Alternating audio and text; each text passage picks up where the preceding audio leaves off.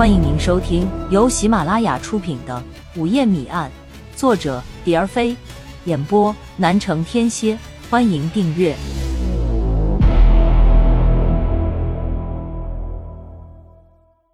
第二十章：A 线寻踪。八字脸是何许人？汪武和他是什么关系？旧问题还待解决，新的问题又一个接一个的出现在蒋龙等的脑海里。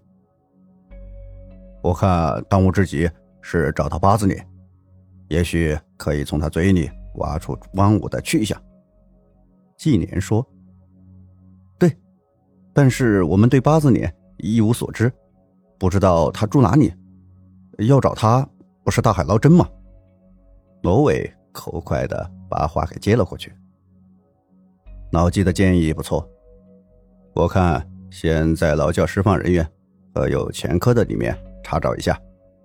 蒋龙说：“好，就这么办。”老纪应声答道：“老纪，又要麻烦你多费心了。”蒋龙歉意的对纪念笑笑：“哎，客气什么？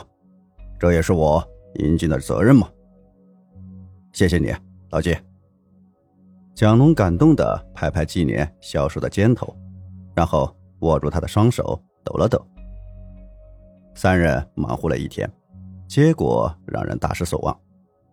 在劳教释放人员和有前科记录的人员里面，根本就没有一个脸上有疤痕的。疤痕脸究竟是什么人？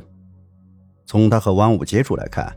根本不可能是个安分守己的普通公民，可是刑事档案里又找不到他的犯罪记录。看来我们只好求助户警，从查找身份证入手，寻找八字脸。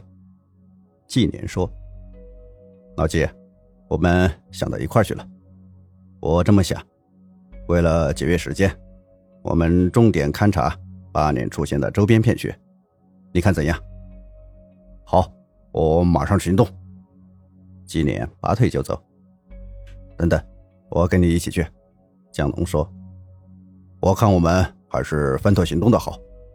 我想，如果八字脸并不知道汪武他们已经离开这里，会不会还来找汪武？所以，我们最好是分头行动。你的意思是让我们守株待兔？能有这么傻的兔子？”蒋龙不以为然。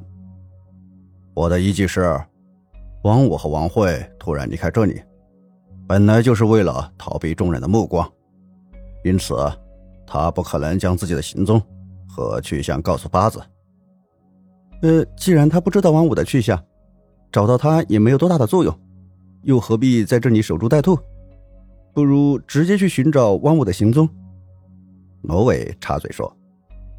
虽然八字脸不一定知道汪武的去向，但我敢肯定，这个人绝非善良之辈，也许暗中进行着什么非法行动。因此，无论从哪个角度来说，都有理由把他们抓起来问询。这样不仅能敲山震虎，还可以从他和汪武的谈话内容揣测汪武的去向。言之有理，好吧，就按照你的说的办。说完，三个人就兵分两路，各自行动了。于是，蒋龙和罗伟就住进了老人院子东头的那间小屋。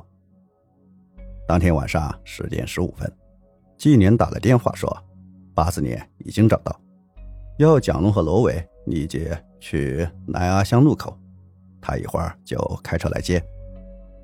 蒋龙和罗伟放下电话，就赶到 A 县南阿乡的路口。不一会儿，纪年也驾车赶到了。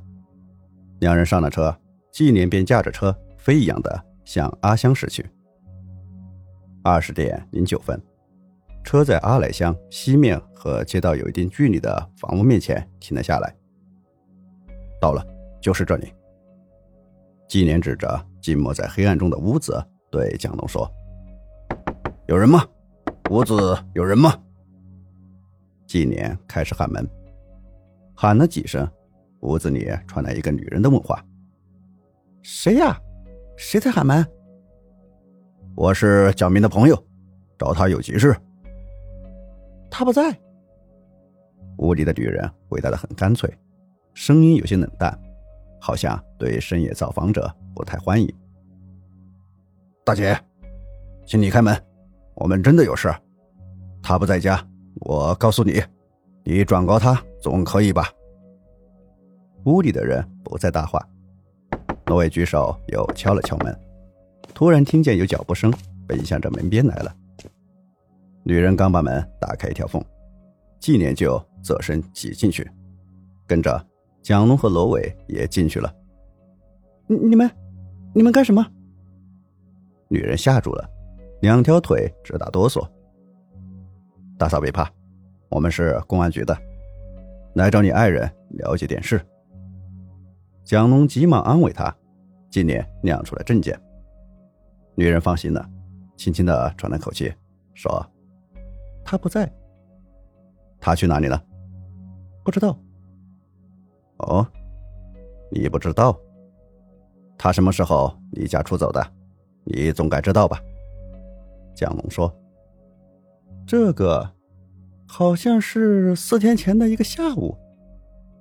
四天前，这么说，你爱人是十七号离家的，走时带行李了吗？没有，什么也没带。他平时都和什么人来往？这你知道吗？纪年知道女人嘴里不知道的太多，就在问话后面有意识的加了这么一句。这次女人没有直接说不知道，她绕开了这个词眼。她说：“他的朋友我都不认识，他从不把朋友往家里带。他没有正式职业，平时都忙活些什么呢？不知道。又是这三个字。怎么又是不知道？作为妻子，你对你丈夫究竟了解多少？他在外做了些什么？你怎么能不闻不问？”纪念为这女人感到悲哀。那你就说点你知道的，你要说实话，要真诚的配合我们了解情况。蒋龙说：“同志，我真的不知道，他根本不允许我过问他的任何事情。”女人哽咽着，眼角已经有了眼泪。蒋龙和纪念对看了一眼，那意思好像是在说：“看来没辙了。”因为他们是这样一对同床异梦的夫妻，你别伤心了。如果贾明回来，请你立即通知我们。纪年掏出纸，写了个号码，递给女人。返回的路上，蒋龙说：“我们去县城的娱乐场所碰碰运气，看能不能撞上八字脸。”车又飞一样在浓浓的夜幕中向 A 县疾驶而去。在几个娱乐场所转了一圈，结果也是瞎忙活。寒暄几句，三人便各奔东西，回了自己的住所。